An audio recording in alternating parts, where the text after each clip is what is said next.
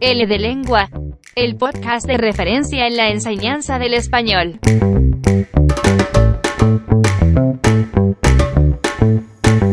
Charlas con especialistas en el sector L que nos hablan sobre todos los aspectos que debes tener en cuenta en tu clase de español.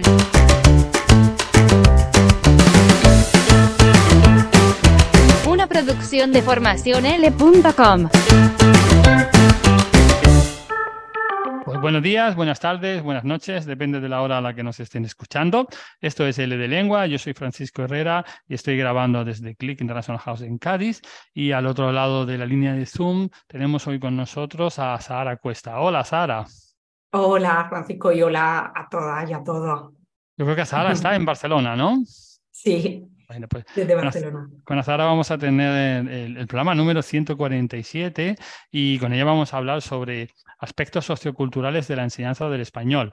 Pero antes voy a, voy a explicaros de, de dónde viene Azara. ¿no? Azara es licenciada en Filología Hispánica por la Universidad de Granada y tiene el máster en formación de profesores de L por la Universidad de Barcelona y la Universidad Pompeu Fabra. Ha trabajado como docente de L en la Universidad de Groningen, en los Países Bajos, y en la Universidad de Barcelona, donde actualmente es profesora y estudiante de doctorado. Así que, si te parece, Azahara, entramos en materia directamente. Muy bien, adelante. Pues si te parece, vamos a empezar, pues lógicamente, definiendo. ¿Cómo se definen los contenidos socioculturales dentro de la enseñanza de L? Y algo que también me parece que es importante, ¿de qué manera estos contenidos socioculturales se relacionan con los pragmáticos? en primer lugar, si te parece, vamos a definir un poco lo que es la competencia sociocultural, que es de lo que depende cómo, cómo se definen esos contenidos. Y, luego voy a explicar un poquito bueno, eh, cómo, qué herramientas se pueden utilizar para hacer esa definición de contenido. Bueno, pues la competencia sociocultural eh, de, una, de un hablante o de un aprendiente de lengua está muy relacionada con la forma, bueno, con, con cómo, eh, cómo se entiende el proceso de aprendizaje de una lengua, ¿no? Que siempre aprendemos una lengua en el contexto de una comunidad de habla, ¿no? Es decir, eh, eh, aprendemos la lengua mediante la interacción con otras personas eh, de una misma comunidad de habla y es- esa interacción nos permite aprender la lengua, pero también nos permite aprender ciertas convenciones, comportamientos, eh, rituales propios de la comunidad en la que estamos aprendiendo la lengua, ¿no? Entonces, la competencia eh, sociocultural del hablante es una parte de la, de la competencia comunicativa que tiene el hablante o el aprendiente, es decir, es eh, una- un componente más dentro de la habilidad que tiene para comunicarse, en la que el hablante pone en relación eh, lo que su actividad lingüística, lo que sabe eh, decir, cómo se comunica, con el marco de conocimiento que tiene con la comunidad de habla. ¿no?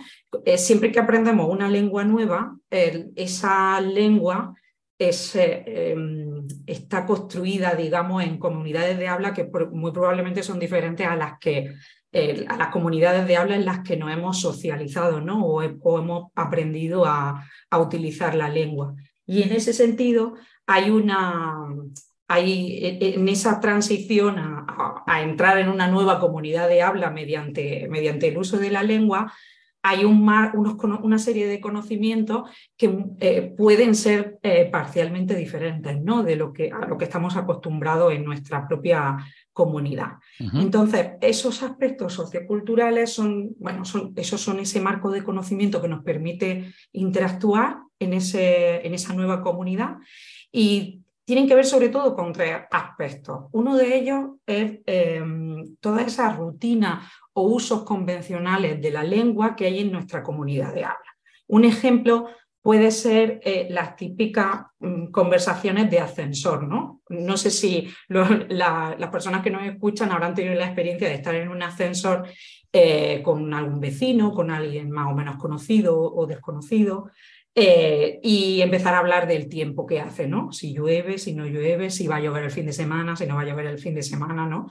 Es decir, es esa conversación que tienes con la otra persona es algo que nosotros asumimos como un ritual, como algo normal que ocurre en nuestra, y normal muy entre comillas, ¿no? Porque precisamente no, no es normal, ¿no? Cada comunidad tiene sus propios rituales que bueno, son necesarios, es necesario conocerlos para entenderlos ¿no? en ese contexto.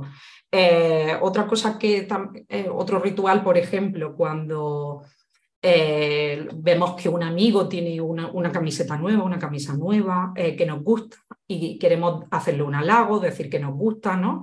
Hay muchas maneras de, de responder a un halago, pues sí, gracias, o sí, a mí también me parece muy bonito, o, por ejemplo, algo que, resulta un poco raro, el decir, ah, pues es muy barato, o no me ha costado mucho, o me la he comprado en una tienda de segunda mano, ¿no? Son como, si, os fijáis, hay, diferentes formas de, de, responder a ese, a ese ritual, ¿no? O a, esa, ese halago. Entonces, está claro que es una rutina que todos compartimos, que todos conocemos, que muchas veces no somos conscientes de ella, pero que están ahí. Otras veces esas convenciones o rutinas mm, pueden incluso no ser verbales o implicar mm, medios de expresión eh, de tipo gestual, etcétera, ¿no? Por ejemplo, cuando saludo, puedo saludar diciendo hola, pero también puedo saludar dando un beso, dando dos besos, dando la mano, acercándote, eh, tocar el brazo del otro, ¿no? Son formas eh, que también asumimos que son parte de la convención eh, y que no son necesariamente verbales, ¿no? Ocurre también, por ejemplo, cuando, cuando nos invitan a una casa, pues a veces eh, podemos pensar en llevar algo, llevar un regalo, llevar unas flores, llevar una botella de vino, no llevar nada, ¿no? Es decir, en, nuestra comunidad de, habla también hay comportamientos ritualizados, ¿no? De este tipo que a veces no implican eh, cuestiones lingüísticas. Y luego un tercer aspecto que son los referentes culturales, que son una serie de, conocimientos, saberes generales, como una especie de, son saberes un poco enciclopédicos, que están compartidos por el grupo, ¿no? Son a veces cuestiones como de tipo, a veces son geográficas, ¿no? Eh, dónde hace calor, dónde hace frío, si hay, si hay una zona montañosa, si no hay una zona montañosa, cuestiones históricas, políticas, ¿no? Por ejemplo, el, si, la comunidad de habla ha tenido una dictadura, una democracia, eh, diferentes cuestiones socioeconómicas, etcétera. A veces también cuestiones de tipo religioso, comunidades de, habla en la que hay eh, diferentes religiones, diferentes convenciones que establecen esas religiones y también las manifestaciones culturales de tipo, bueno, los referentes literarios, que, que, no, que son también compartidos, no cinematográficos, musicales. Bueno, me imagino que cuando eh, nos dicen Pedro Almodóvar, Rosalía o, o El Quijote, pues eh, entendemos que son referentes compartidos ¿no? sobre, sobre el mundo hispanohablante, digamos. Esos serían los aspectos de la, de la, de la competencia sociocultural como parte de la competencia comunicativa del hablante. ¿no?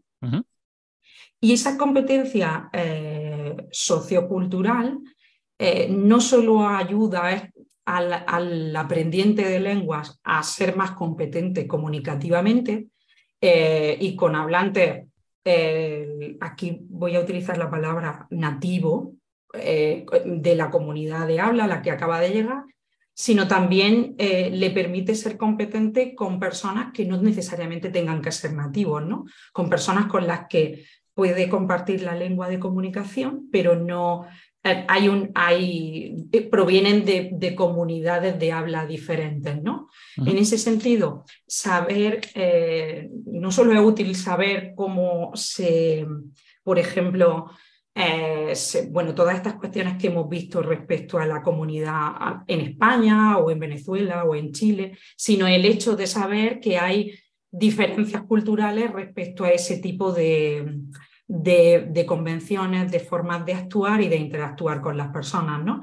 Y en ese sentido, eh, saber todo esto ayuda también a, desarrollar una competencia intercultural, que ya es, otro concepto que también es importante para, para contextualizar el conocimiento sociocultural. Aparte de, esos saberes, es muy importante descubrir algunos fenómenos ¿no? por nosotros mismos. Es decir, es importante tener habilidades, que el aprendiente tenga habilidades para darse cuenta de lo que ocurre a su alrededor, de, que, de algunas cuestiones, algunos fenómenos que son relevantes, que son destacados, y algunos fenómenos que se pueden relacionar de alguna manera eh, con la experiencia previa que tiene en su comunidad de, habla, ¿no? en, en las experiencias de su bagaje cultural. Al mismo tiempo, aparte de estas habilidades, eh, son muy importantes también para desarrollar esta competencia intercultural, tener ciertas actitudes, ¿no? Eh, una actitud sobre todo de curiosidad, de, querer saber, de, descubrimiento y de apertura, de estar abierto a los demás, ¿no? Y y a que puede haber diferencias respecto a cómo se conciben los comportamientos y las convenciones. Dicho esto, yo creo que se puede resumir en que los, aspectos socioculturales son muy importantes no solo para comunicarse de forma efectiva, sino también para también em, ser competente interculturalmente y poder manejarse en situaciones de comunicación intercultural, no solo en situaciones de comunicaciones con nativos. Eh, yo creo que para, para definir los contenidos socioculturales hay, bueno, dos herramientas que son muy útiles para que nos pueden ayudar para hacer esta definición cuando nos planteamos hacer llevar una actividad al aula o cuando utilizamos un material y queremos también ubicar que estamos trabajando con esa actividad. Eh, yo mencionaría eh, dos herramientas muy importantes en el marco común europeo de referencia, donde se describen los, los, los aspectos socioculturales y también en el plan curricular del Instituto Cervantes, donde también hay un tratamiento de esto, ¿no? En el marco común europeo de referencia, los aspectos socioculturales o los contenidos socioculturales son, se entiende que son parte del conocimiento general del mundo del alumno, ¿no? el conocimiento sociocultural. Ahí hay mm, se nos presentan diferentes puntos, diferentes temas, alrededor de, los cuales hay diferentes convenciones en diferentes comunidades de habla. ¿no?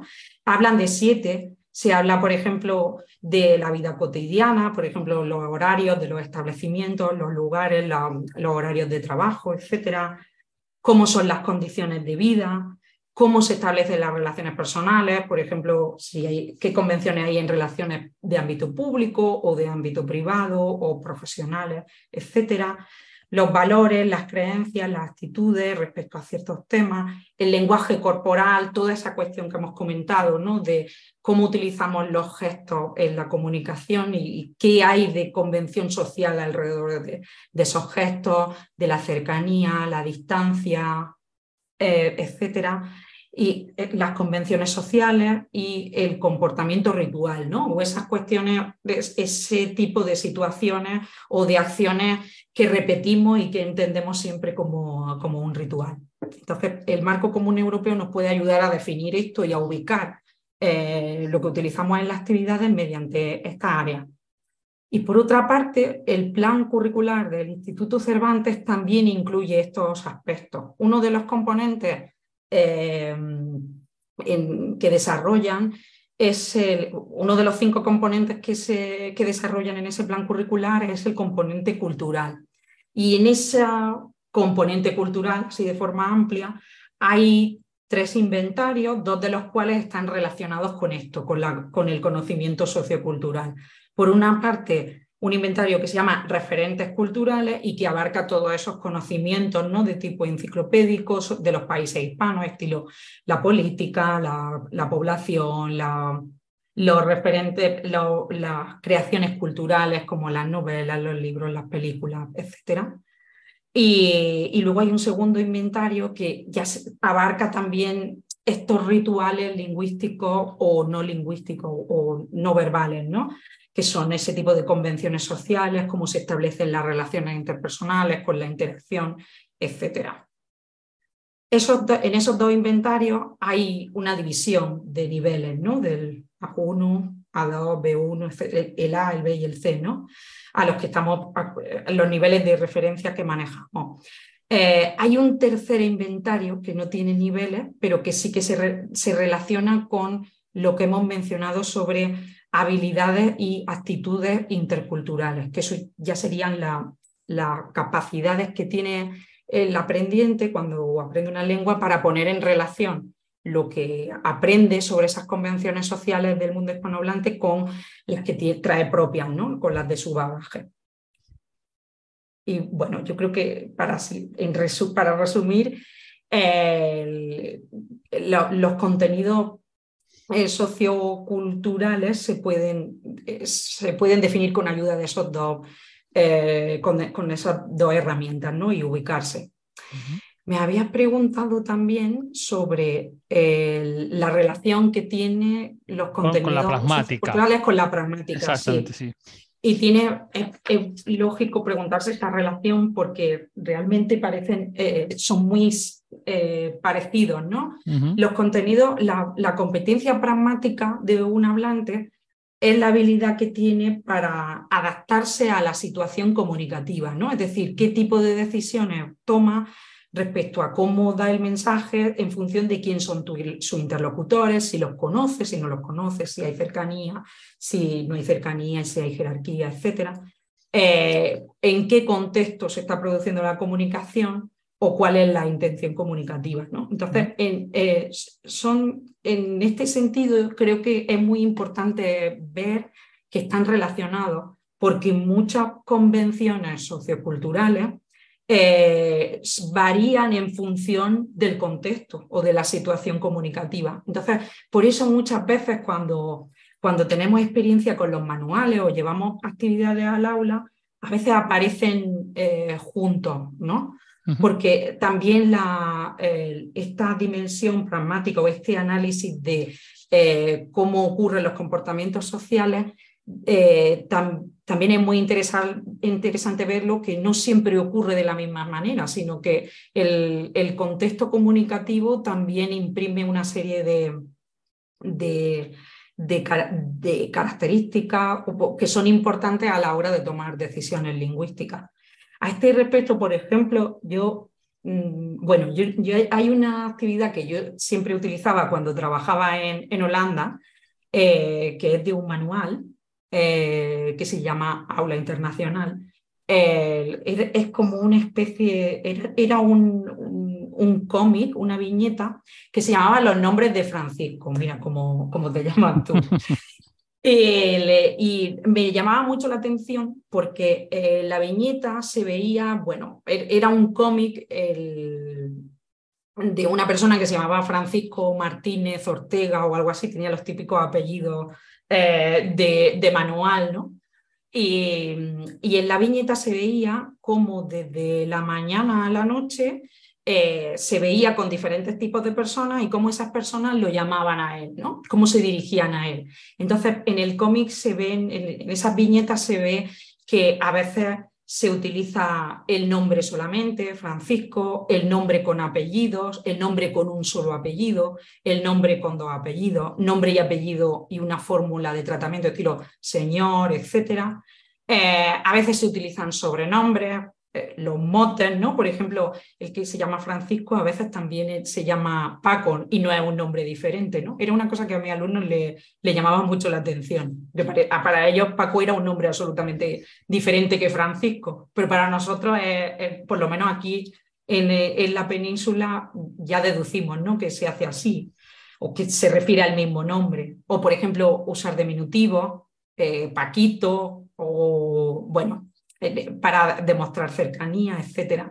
Entonces sí que es verdad que ese cómic mostraba eh, que tenemos ciertos rituales a la hora de llamar a las personas y que muchas veces damos por asumidos los hablantes de la comunidad de habla, pero que no tienen por qué ser asumidos de la misma manera por alguien que viene de otra comunidad de habla, pero aparte todos estos rituales también son diferentes en función de con quién hablaba. ¿no? Me, eh, llamaba mucho, la atención que cuando en el cómic aparece con, bueno, este personaje hablando con, con una persona, eh, de, bueno, con su jefe, su jefe le llamaba Martínez, ¿no? Y no lo llamaba eh, Francisco. Con una persona más cercana, Francisco, ¿no? o con una persona que era más amigo que lo llamaba Paquito. Y, cuando llega al final del día y va a ver a su chica, su chica lo llamaba Pichurri, ¿no? Son como distintas formas de llamar a, a, la persona o distintos sobrenombres, pero que tienen mucho que ver con quién es la otra persona, quién es la otra persona que, te está, que se está dirigiendo a ti, ¿no? Por tanto, hay, yo creo que está muy eh, vinculado, ¿no? E, ese hecho de eh, bueno, le llamo, te llamo por el apellido, no te llamo por el apellido, te utilizo un sobrenombre, utilizo el sobrenombre y un diminutivo, utilizo un, un apelativo más cariñoso. Eh, otra cosa también que se veía en el cómic es que a veces hay una distancia entre las personas que se saludan y con otras personas hay una cercanía, ¿no? El amigo que le llama Paquito le, le da en la espalda eh, como para mostrar su cercanía, ¿no? Como que un amigo. No sé si eh, alguna vez os han dado así en la espalda para saludaros, pero bueno, yo creo que, que ese golpe es como una, ese golpe o ese darte en la espalda es como una manera de mostrar cercanía que no tiene que ser igual en todos los lugares, ¿no? Y que llama la atención. En fin, por sintetizar un poco esta, como vemos, los rituales también están eh, relacionados con el contexto concretamente y con las personas con las que protagonizan los rituales. Y por tanto, tiene, tiene mucho sentido que estén relacionados. Y después de toda esta introducción, ya nos ha quedado muy claro cómo se definen los contenidos socioculturales, eh, quería ver de qué manera se pueden integrar dentro de los contenidos de las tareas de aprendizaje, porque normalmente los, docentes de segundas lenguas nos centramos en cuestiones, digamos, más puramente lingüísticas y nos olvidamos de esta capa de lo sociocultural. Bueno, la verdad es que las tareas de aprendizaje permiten que se trabajen de muchas maneras, ¿no? En el, en, cuando con los alumnos de la asignatura analizamos los materiales y secuencias didácticas, siempre vemos que eh, el trabajo con, esta, con estos contenidos suele estar mucho en la fase de tareas posibilitadoras, cuando se trabaja con input, ¿no? con textos, con vídeos, con audio, etc. Muchas veces eh, cuando en, una tarea de aprendizaje se introducen recursos gramaticales o estructuras gramaticales, pues hay, se pueden utilizar el, contexto en el que aparecen los recursos gramaticales para ya poder eh, entrar en esto o trabajar estos aspectos, ¿no? Es decir, cuando aprendemos estructuras gramaticales hay que entender que no ocurren de forma aislada, sino que suelen ocurrir en, intercambios comunicativos muchas veces eh, definidos por rituales ¿no? o convenciones. Por tanto, cuando, cuando hay trabajo con lo, o presentación de los recursos gramaticales, es un muy buen momento para reflexionar ¿no? y relacionar las formas, las estructuras con situaciones en las que pueden ocurrir. Otras veces eh, bueno, se pueden, a partir de, los textos, de, de, textos auténticos, de conversaciones, de audio, se puede eh, trabajar con los alumnos para que el alumno sea el que lo descubra por sí mismo o lo elicite, ¿no? Es decir, eh, no tanto que el docente lo explique, sino que sea el alumno el que el que sea una especie de etnógrafo, ¿no? Como eh, que vaya descubriendo eh, esta serie de aspectos. Por ejemplo, en una conversación que se está pidiendo, si se está, eh, por ejemplo, saludando de alguna manera, el alumno puede identificar, y en ese sentido el cómic o el vídeo o esta, esta, multimodalidad que tienen algunos textos es muy interesante porque nos permite ver todo ese, todo ese contexto, esos detalles, y el alumno puede identificar, por ejemplo, eh, como por ejemplo está saludando una persona o cómo eh, una persona se dirige a otra, eh, si hay gestos que son diferentes cuando habla con determinadas personas, si hay una serie de frases que se utilizan en estos rituales que son concretas, ¿no? Por ejemplo, cuando estuvimos, eh, estuve ejemplificándolo con, el, con los halagos, etcétera, ¿no? Y hay una cosa muy importante también cuando se trabaja con estos contenidos en, la, en esta fase de tareas posibilitadoras, que es que eh, tiene que ver con la forma en que activamos los conocimientos previos. ¿no? Muchas veces cuando vamos a, trabajar un texto o un audio con el alumno en el que se, bueno, se aparece representada alguna convención o algún, o algún comportamiento ritual, etcétera, eh, muchas veces los alumnos, eh, bueno, puede, puede chocar porque eh, no es la experiencia habitual que tiene el alumno respecto a cómo se suelen hacer esos actos, ¿no? Como saludar, agradecer o invitar a alguien a comer o a cenar, etcétera, ¿no? Entonces creo que es importante que para, sobre todo para no caer en, estereotipos o en prejuicios, sobre todo, eh, activar qué, qué, experiencia tiene el alumno eh, previamente, ¿no? En su comunidad de habla, cómo se hace, o en las experiencias que ha tenido eh, culturales en, varias situaciones, cómo se hace, ¿no? Todo esto. Pero creo que no solo se pueden integrar en, las tareas posibilitadoras o en esa fase de input, sino que también son contenidos que se pueden trabajar en la fase de output ¿no? o en, tareas de aprendizaje final. Y en ese sentido hay propuestas de actividades en las que el, alumno le propiciamos que sea un mediador, ¿no? que, con respecto a, distintas convenciones o a distintas formas de entender la interacción. Entonces, eh, hay actividades, por ejemplo, como eh, dar que, ponen al alumno en esa situación de mediar y, por tanto, de no juzgar o de valorar los, las convenciones o los comportamientos, como por ejemplo cuando eh, le, le, pedimos la tarea a nuestros alumnos de dar recomendaciones si te invitan a una comida o una cena en tu país, ¿no? Si el alumno tiene que hacer una especie de guía de recomendaciones sobre cómo comportarse ante una invitación de la comida, eso implica que el alumno también analice ¿no? ¿Qué, se, se espera de los hablantes de tu propia comunidad, ¿no? ¿Cómo, se, cómo se espera que las personas actúen en la comunidad de habla, en esa misma comunidad, o, o, qué se espera, por ejemplo, que, una, que sea diferente a, a, las convenciones en países hispanohablantes, o incluso eh, qué se espera en en, hablantes que vienen de otras comunidades de habla, ¿no? Como con otras procedencias. Y en ese sentido, ese tipo de actividades en el que el alumno tiene que mediar y no tanto comparar o juzgar, están muy bien porque desarrollan esa, esa competencia crítica ¿no? y ese análisis o esa habilidad de descubrimiento y esa sensibilidad de que hay diferentes formas de, de categorizar las experiencias, ¿no? de expresar las experiencias. Esa cosa, por ejemplo, de tengo que llevar algo a la comida o no se espera que alguien traiga algo a la comida, pues bueno, en mi, en, mi país traeríamos algo, pero en España no, o es lo mismo en otros sitios. En, en Venezuela, por ejemplo, tendrías que traer algo. O, por ejemplo, eh, con los compañeros, puedes, puedes tener compañeros de clase que vengan de otras procedencias. Es muy interesante también saber en Italia tendrías que llevar algo antes de ir a la comida o tendrías que, por ejemplo, dar las gracias por la comida al final, etcétera. ¿no? Es decir, si, si ah, estas actividades en las que el alumno es, mediador, lo que consiguen es que la perspectiva del alumno sea de distanciarse y de analizar críticamente ¿no? y de ser consciente de estas cuestiones.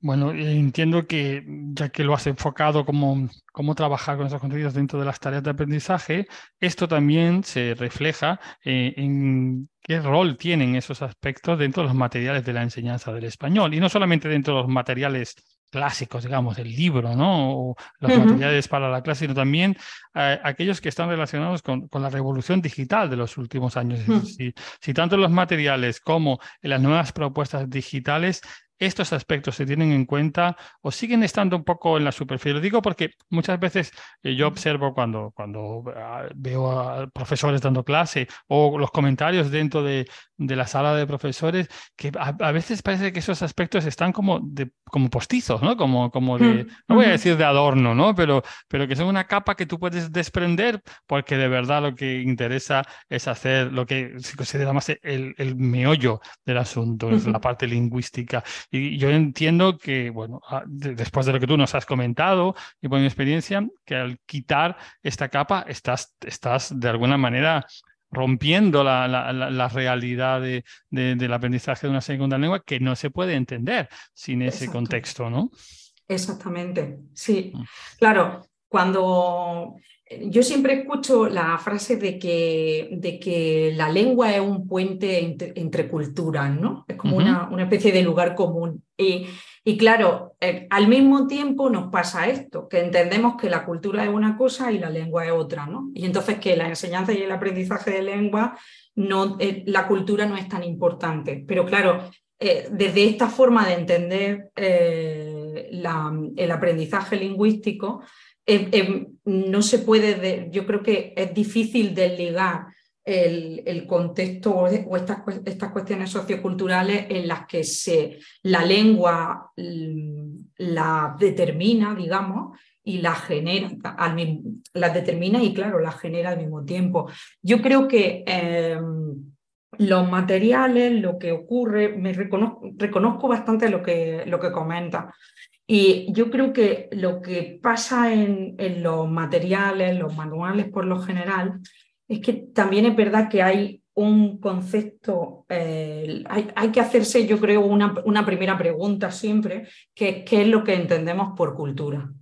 Porque es cierto que muchas veces eh, tenemos una visión eh, un poco estereotipada, quizá, quizá, o muy basada en lo, en lo que es lo nacional o, los, ciertos prejuicios o ciertas visiones de cultura, ¿no? Y, no eh, en, el que, eh, en el que, bueno, es muy fácil bueno, ver esa, esos mm, estereotipos, ¿no? O esa o, ver que esas costumbres, ¿no? esos, rituales siempre son igual. Bueno, creo que eh, los materiales es muy importante hacerse la pregunta de qué es lo que entendemos como cultura y sobre todo eh, analizar críticamente también qué visión de cultura se ve en los materiales, porque muchas veces eh, los materiales responden también a una visión un poco estereotipada o simplificada de la cultura, eh, muchas veces determinada por lo que pensamos, lo que identificamos siempre con cultura, que son, es la cultura nacional, ¿no? Lo que es de español, lo que es mexicano, lo que es de Inglaterra, lo que es de Estados Unidos, ¿no? esa visión. Eh, también es verdad que hay ya no solo esa cultura se ve desde ese punto de vista nacional, sino también como algo que es homogéneo, que nunca cambia, que siempre es igual, ¿no? Que hay que las convenciones todo el mundo la eh, todo el mundo la hace de la misma manera. Eh, por ejemplo, todo el mundo en España se merienda, todo el mundo merienda, todo el mundo merienda a la misma hora o mm. Eh, todo el mundo toma lo mismo como merienda. Yo me encuentro en algunos libros cosas como que todos los españoles meriendan pasta o algo dulce a las seis de la tarde y yo muchas veces digo, pues ojalá, ojalá pudiera hacer eso porque me vendría muy bien. Pero yo por temas de, colesterol y eso no puedo. Pero mm, es, una, creo que, que hay en, en, los materiales, hay una visión de, de la cultura que a veces no, bueno, eh, hay, que tener un ojo crítico cuando se ve o se va a trabajar con ella, ¿no? Y en ese sentido, hay, yo creo que es muy importante que los materiales sean eh, textos auténticos, sobre todo cuando hay textos auténticos es muy interesante trabajar, porque eso permite al alumno no solo darse cuenta sobre cómo son las cosas en la comunidad de habla en la que, en la que está entrando con ese proceso de aprendizaje de lengua, sino también cómo son las cosas en la suya, en la que ha socializado, en la que ha aprendido. Y, le enseña también a estar alerta sobre que hay, ciertos fenómenos, ciertas cuestiones que son, que son de interés. Y en ese sentido, es verdad que, y, mencionan la, revolución digital, yo creo que eh, que desde el punto de vista de, esa, revolución digital ha ayudado mucho o, puede ayudar mucho a trabajar estos aspectos. Porque es cierto que eh, con el contacto con las redes sociales y con la, la multimodalidad de muchos textos digitales nos permiten ver situaciones, convenciones, estas cuestiones socioculturales de una manera muy directa. Antes eh, los manuales estaban muy centrados en los textos, a veces había eh, fotografías, que es muy interesante también, pero ahora ah, existe la posibilidad de que los materiales sean vídeos eh, o, incluso cuentas de Instagram en las, que, en las que hay una especie de diario, de bitácora sobre ciertas cuestiones. Hay una multimodalidad que permite al alumno hacer muchas conexiones ¿no? y a darse cuenta de, muchas cuestiones que se pueden llevar al aula. Y una gran, un gran punto es que la tecnología nos permite también conectar con otras personas. Yo he trabajado gran parte de, de mi docencia he trabajado en Holanda, en, Groningen. Y, claro, es verdad que cuando enseña fuera de, una comunidad de habla que no es hispanohablante, tienes la sensación como que está ahí, como que tus alumnos no están en contacto, ¿no? Como que es más difícil que los alumnos tengan contacto con, el, con la comunidad de habla que si estuvieran enseñando en España o en México o en, o en, algún otro país hispanohablante. Y la revolución digital te permite que esa distinción, esa barrera no esté, porque puedes conectar con otra eh, mediante el chat, mediante Zoom, mediante Skype, mediante llamada, mediante redes sociales, se pueden conectar con hablantes de, de, muchas procedencias y con otras personas que también aprenden español en otros lugares, tanto en países eh, hispanohablantes como incluso en países que no son hispanohablantes y, y, son personas que también están aprendiendo la lengua, ¿no? Entonces, en ese sentido sí que se puede eh,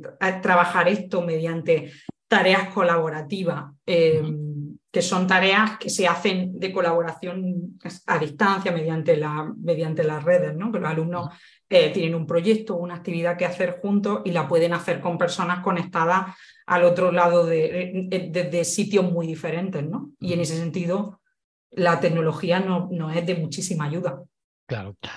Y si te parece, podemos ir viendo también pues, todo este armazón más o menos teórico en ejemplos mucho más específicos de aula. ¿no? Te vamos a pedir, pues, si nos puedes dar algún ejemplo de, de, actividades que integren de manera eficaz estos contenidos. No hace falta hacer tampoco una descripción muy, muy amplia, pero por lo menos que donde se pueda ver que de manera natural los contenidos socioculturales ayudan a, llevar a cabo esa actividad. ¿no?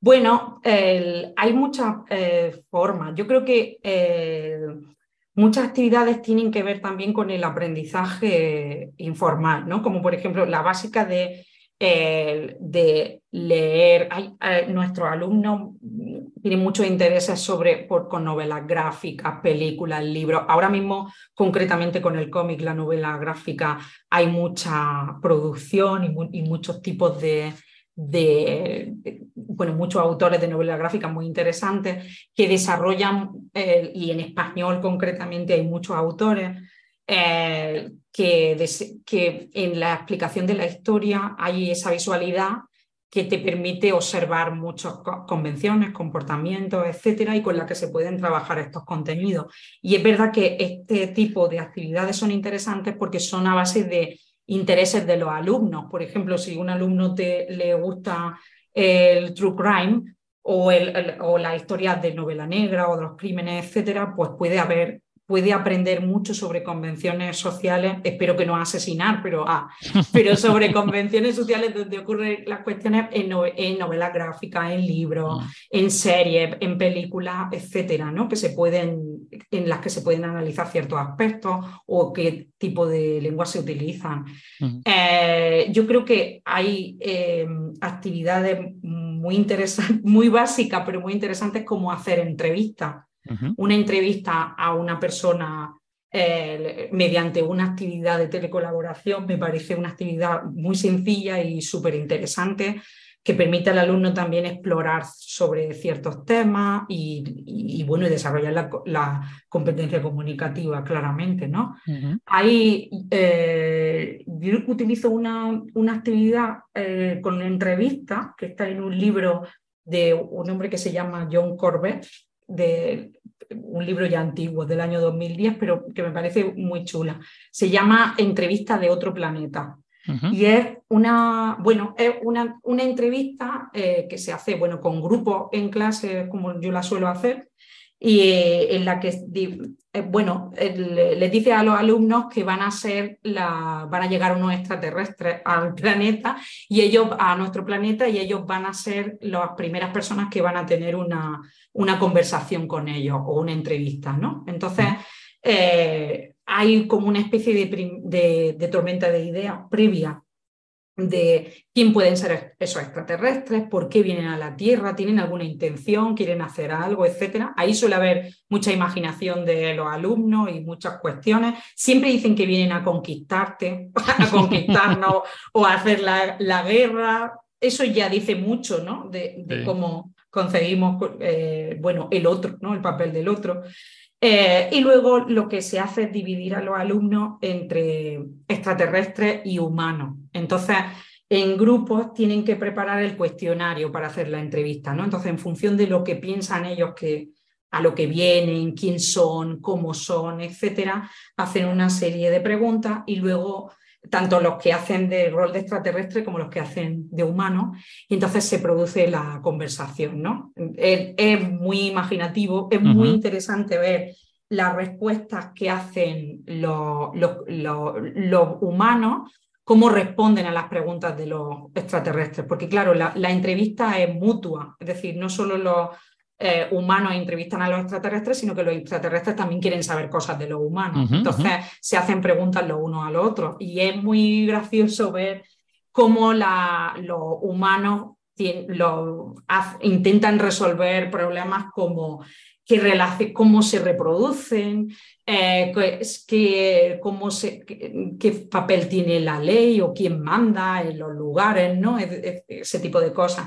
Y luego muy gracioso también es cómo se lo inventan los que hacen de extraterrestres, que se inventan cosas absolutamente, como por ejemplo que tienen un jefe con el que están todos conectados mediante mediante membrana y cosas así, ¿no? Es decir, esa actividad es muy interesante porque eh, pone al alumno a pensar un poco en qué es convencional, ¿no? ¿Qué, es una convención cultural? Si se hace con, con otros compañeros que también vienen de otros lugares, en la elaboración del cuestionario pueden salir cosas muy interesantes, ¿no? Como diferentes formas de, de entender eh, cómo se suelen hacer las cosas. Y hay, hay un diálogo intercultural muy interesante, incluso antes de hacer la, la, entrevista. Pero aparte de la entrevista también desarrolla un poco la imaginación, ¿no? Y, y la verdad es que es una actividad muy divertida que le recomiendo a todo el mundo. Se ve muy, que es muy creativa, ¿no? Y que además te mm. permite, como tú dices, eh, primero eh, añadir esa, ese aspecto crítico, ¿no? Ese enfoque crítico, porque claro, tienes, te sacan de tu lugar habitual, ¿no? De pensamiento, pero al mismo tiempo te obliga a hacer una reflexión y hacer bueno, un montón de procesos que, que son muy interesantes para relacionarlo con, con, esto que estamos viendo de, de los aspectos socioculturales. ¿no? La verdad es que está muy chula. Muy bien. está muy chula. Y bueno, básicamente eh, para yo también recomendaría en función de, de, cómo, de dónde enseña, eh, y, de dónde, y cómo son tus alumnos, etcétera. Bueno, a veces eh, enseñamos, tenemos, bueno, suerte, la suerte de enseñar el, español en, teniendo la comunidad de habla fuera de la clase, ¿no? Entonces es muy fácil poder, eh, creo que aquí hay que ser flexible y aquí nos pueden ayudar mucho los dispositivos móviles, tecnología, etcétera, porque nos puede permitir hacer actividades fuera del aula y dentro del aula también, ¿no? Es decir, pedir a los alumnos que exploren algo y que al día siguiente nos traigan todo lo que han obtenido y fomentar alguna discusión, comentarla, etcétera. Una actividad muy interesante, por ejemplo, es aprovechando que hay un evento, una actividad o, alguna festividad, eh, por ejemplo, ir al mercado o cuando es San Jordi aquí en Barcelona es muy chulo hacer esta actividad, el, pedir a los alumnos que, o, por ejemplo cuando van a una fiesta o a una comida a las que le han invitado, es muy interesante proponerles, bueno, pues cuando vayas a esta situación, eh, toma fotografía o, o, anota las cosas que te llamen la atención sobre cómo se produce la interacción, quién hay, cómo se dirigen las personas, ¿no? Depende de, lo que, del evento eh, en el que estés, etcétera. Y, luego todas esas fotos, todas esas, fotos que se hacen, incluso vídeos, o incluso anotaciones o diarios, ¿no? Incluso si, ya tienen un nivel mayor y, se animan a escribir algún diario o, algún pequeño texto, pues se pueden traer al aula y se pueden discutir, comparar. Eh, y verla, y eh, sobre todo que haya em, interacción sobre cómo se ve o cómo se diferencia respecto a lo que ellos están acostumbrados, ¿no? a las convenciones sociales de, su, de, las comunidades de donde procede. Eso es muy chulo. Igual que el paisaje lingüístico, también trabajar el paisaje lingüístico, es decir, todo ese lenguaje que hay en la calle, ¿no? que hay en, eh, en paredes, en las instituciones, en las vallas publicitarias, en los anuncios, ¿no?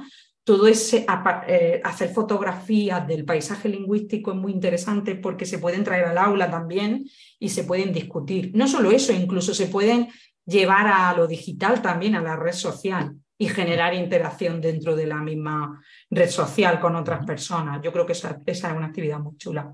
Muy bien, son todas muy, muy buenas ideas y muy creativas, que eso es lo que más nos gusta en este programa.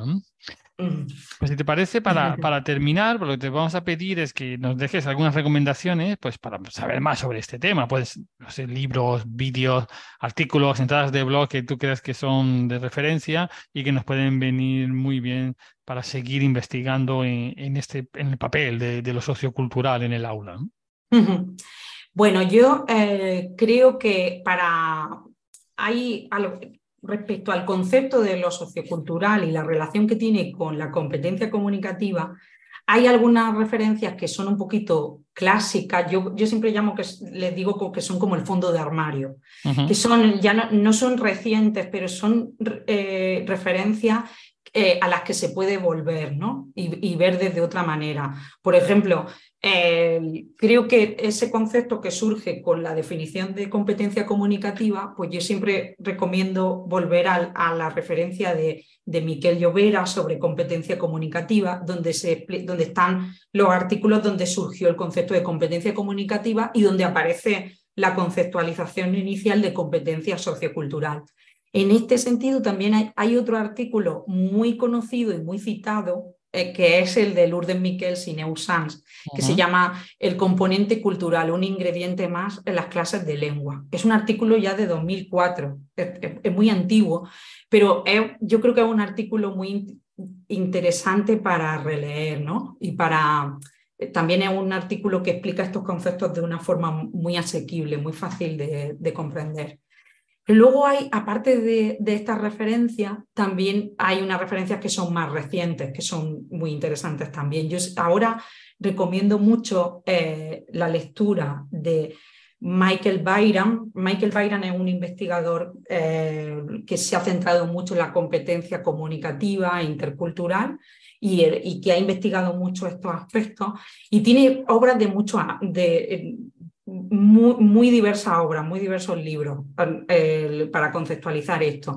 Pero en 2021, si no recuerdo mal, eh, hizo un nuevo libro eh, explicando sobre, contextualizando esa, la competencia comunicativa intercultural, cómo se enseña, cómo se evalúa, cómo se ponen en relación los aspectos socioculturales con esas habilidades del aprendiente, con esas actitudes de apertura, de curiosidad, etc. Y se llama Teaching and Assessing, está en inglés, eh, se llama Teaching and Assessing Intercultural Communicative Competence Revisited. Se llama Revisited porque él mismo hace una especie de diálogo con sigo mismo con respecto a lo que ha investigado durante muchos años. Entonces, creo que conceptualmente es muy interesante y es muy interesante ver también por el, la crítica un poco que hace él de su propia conceptualización de esto, ¿no? Es muy interesante. Igual que otra obra de John Corbett, que es el autor también del libro de las actividades, de la actividad de, la entrevista de, otro planeta, que tiene un libro también reciente de 2022, de este año, eh, que se llama An Intercultural Approach to English Language Teaching. Este no es de él, es de English Language Teaching, pero es de mucho interés. Para, o sea, creo que es muy útil también, incluso si no es de Spanish Language Teaching, ¿no? Eso con respecto al concepto. Pero hay también referencias bibliográficas que tienen que ver con explorar distintos enfoques didácticos, ¿no? cómo llevar al aula la, eh, competencia sociocultural o la competencia intercultural. Eh, yo aquí recomiendo siempre un volumen relativamente reciente de, de, la revista de Journal of Spanish Language Teaching, eh, que la lleva Routledge, si, no me, si recuerdo bien, y es un, un, volumen de 2020 que eh, va sobre competencia comunicativa intercultural en español como lengua extranjera y mediación. Creo que eh, hay dos artículos que me encantan. Hay uno que me gusta mucho de mediación y competencia comunicativa intercultural en la enseñanza de español como L2 de y de Isabel Iglesias, me espero que no equivocarme con el nombre, sí que sé que de Carmen Ramón Méndez, que sí que la conozco, eh, Iglesias Casal, creo que es Isabel Iglesias, pero espero que no me, que no me haya equivocado y no me mate si me está escuchando. Eh, pero eh, es súper interesante, igual que otro que hay en ese mismo volumen, que es de Encarna Tienza y Andar Bertolín, que es sobre cómo desarrollar la competencia intercultural desde una perspectiva crítica. ¿vale? Eh, respecto a estos temas, eh, estos son referencias más académicas que pueden ser de mucho interés para alguien que está haciendo un TFM o que está investigando sobre este tema, pero yo no puedo dejar tampoco de, recomendar eh, el, que ellas también han venido al podcast de L de Lengua y, yo en las clases también le doy a, los alumnos el podcast de L de Lengua para que lo escuchen sobre la mediación en el aula de L, que vino Carmen Ramos en el episodio anterior, hace muy poquito, y fue una maravilla. Y otro podcast también de L de Lengua que, en la que, a la que vino Encarnatinza también, que fue sobre la competencia crítica. Este no recuerdo el, número porque fue hace tiempo, ¿no? Hace más tiempo, sí. Hace más tiempo, pero fue interesantísimo. Creo que esas son dos, em, dos líneas que es muy importante investigar. Hay otra referencia aquí sobre cómo usar la telecolaboración o el intercambio virtual eh, que se, bueno, se llama Virtual Exchange for Intercultural Language Learning and Teaching, que es de 2022, es, relativamente reciente y es muy interesante porque hay se investigan cómo utilizar la tecnología para plantear estas tareas de aprendizaje telecolaborativas que pueden implicar hablantes de distintas procedencias ¿no? y, y ese aprendizaje intercultural también, aparte de lingüístico. Eh, hay otro también que es más práctico, que es este, se llama Intercultural Language Activities. Este es solo de actividades interculturales y, de contenidos socioculturales y sociolingüísticos también, eh, de John Corbett, que es el mismo autor, o sea, la actividad que os he contado de la entrevista de otro planeta, eh, viene de este libro también, eh, viene de este libro de John Corbett, de Intercultural Language Activities. Y hay otras tantas actividades, como por que tienen que ver con eh, hacer fotografías, vídeo, analizar textos, hacer entrevistas, hacer mediaciones, mediar entre conflictos. Es, es, interesantísimo. Es de 2010, no es un libro muy, muy moderno, pero las actividades son alucinantes. Creo que no han perdido nada de, de fuelle, digamos. Y aparte de, de esta referencia, eh, yo creo hay una entrada de blog que tiene que ver con la mediación también, que se ha publicado hace poco, bueno, es un blog que, que se inició hace poco, que se llama Materia Prima, de la editorial Difusión, en la que se ha publicado recientemente una entrada de blog sobre mediación. Eh, el autor es Adolfo Sánchez Cuadrado. Entonces, Adolfo Sánchez Cuadrado en esta entrada habla de, de cómo reconocer la mediación en actividades que ya se utilizan, porque es verdad que la mediación se utiliza, ya hacemos actividades de, en las que hay una mediación intercultural o de cualquier otro tipo en las actividades que hacemos. Pero en, esta muchas veces no somos conscientes, ¿no? Que es algo que ya hacemos. Y en esta entrada me gustó mucho porque explica en, en una actividad que él ya utiliza qué tipos de mediación se producen ¿no? y cómo se hace. Y para acabar, solo dos cositas, que es que me estoy pasando mucho, lo siento mucho. No, no te preocupes, no te preocupes. No.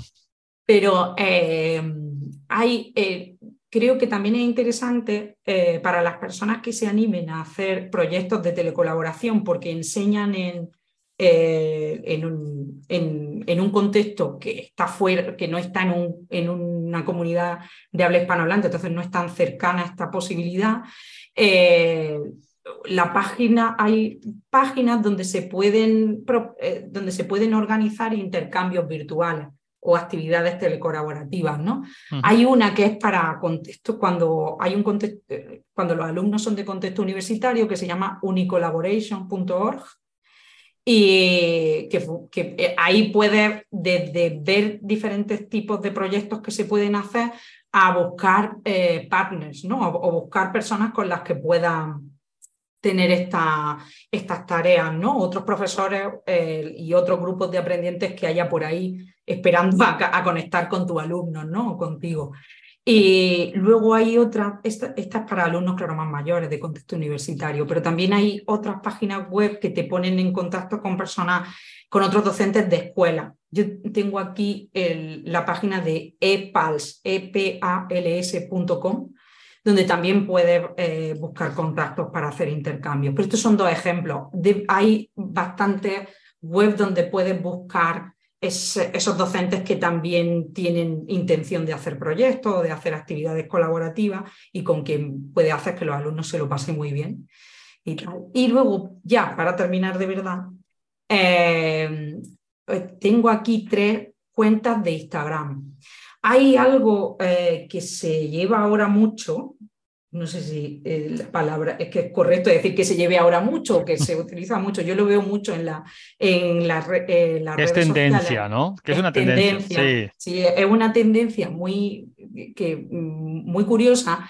Las personas que ponen, que tienen cuenta, son personas que se van a vivir a un país diferente y el aprender, por ejemplo, van a vivir a aprender español o directamente que se van a vivir allí, a trabajar allí, ¿no? Y entonces el, hay personas que abren cuentas de Instagram donde en cada, en cada publicación y en, vídeos, etcétera, eh, reflexionan sobre los choques culturales, ¿no? ¿Qué cosas les llaman la atención? Eh, ¿Qué malentendido han tenido? Muchos lo hacen de forma estilo meme, ¿no? O, estilo, bueno, meme a lo mejor no es la palabra si es en vídeo, pero de, una forma muy humorística, son muy graciosos, la verdad. Explican eh, cosas muy divertidas y ahí sobre todo se ve la, el filtro, ¿no? El por qué, por ejemplo, valoran algo como muy malo o como muy bueno, por ejemplo, el hecho de que de salir hasta muy... Por ejemplo, hay, hay, una cuenta de una chica, yo doy el nombre de la cuenta, que es Morgan in Spain, que es una chica estadounidense que ha venido a, España ¿no? a vivir. Y entonces pues va poniendo todo lo que le choca culturalmente. Pues por ejemplo que la inviten a tomar una cerveza a las 10 de la noche, que ya le parece a ella tarde, y que haya familia y que los niños estén en el bar también, ¿no? Tomando algo. Y entonces pues todas esas cuestiones que le llaman la atención. Y en ese sentido también hay otra que me gusta mucho que se llama japonés is my hobby, todo junto, arroba japonés is my hobby. Y este chico es un chico japonés que vive en México y creo que también trabaja como profesor de japonés allí, pero en su vídeo sube muchas reflexiones súper interesantes de lo que a él le choca eh, desde el punto de vista de, las convenciones mexicanas con, versus las japonesas, ¿no? Y, eh, y tiene mucha, pone muchas fotos de, parques, de carteles, de cosas así que se le, llaman la atención y explica por qué le llaman la atención, cómo sería en Japón. Tiene un distanciamiento muy interesante de, de lo que son las cuestiones culturales. Yo creo que vale la pena echarle un vistazo. Igual que estas dos, que a mí me gustan mucho, debe de haber otras más. Entonces yo creo que puede ser chulo explorar eso, ¿no? esa bitácora. Oye, pues son todo ideas muy interesantes y bueno, me parece que, has destrozado muy bien un, bueno, un área que además es, compleja, es muy amplia. Eh, siento mucho haberte, haberte puesto en este brete, ¿no? De, tener que hablar de, un campo tan, tan abierto que, que, da, que da tanto juego, pero que al mismo tiempo está muchas veces eh, eh, eso, pues no, no se toma, con, no se le da la importancia que realmente tiene en general en la planificación de la clase y en la gestión, ¿no? Y creo que con, con este tipo de, ideas podemos integrarlo de una manera muchísimo más natural y más eficaz, ¿no? Hmm.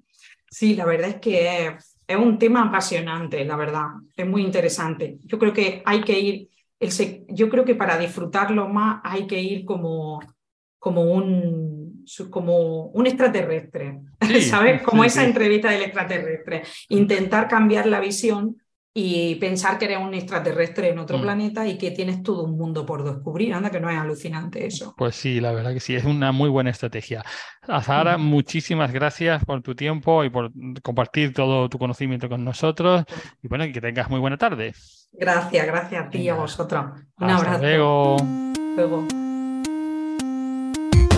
Esto es L de Lengua, un podcast sobre la enseñanza del español como lengua extranjera. Estamos en ldelengua.com.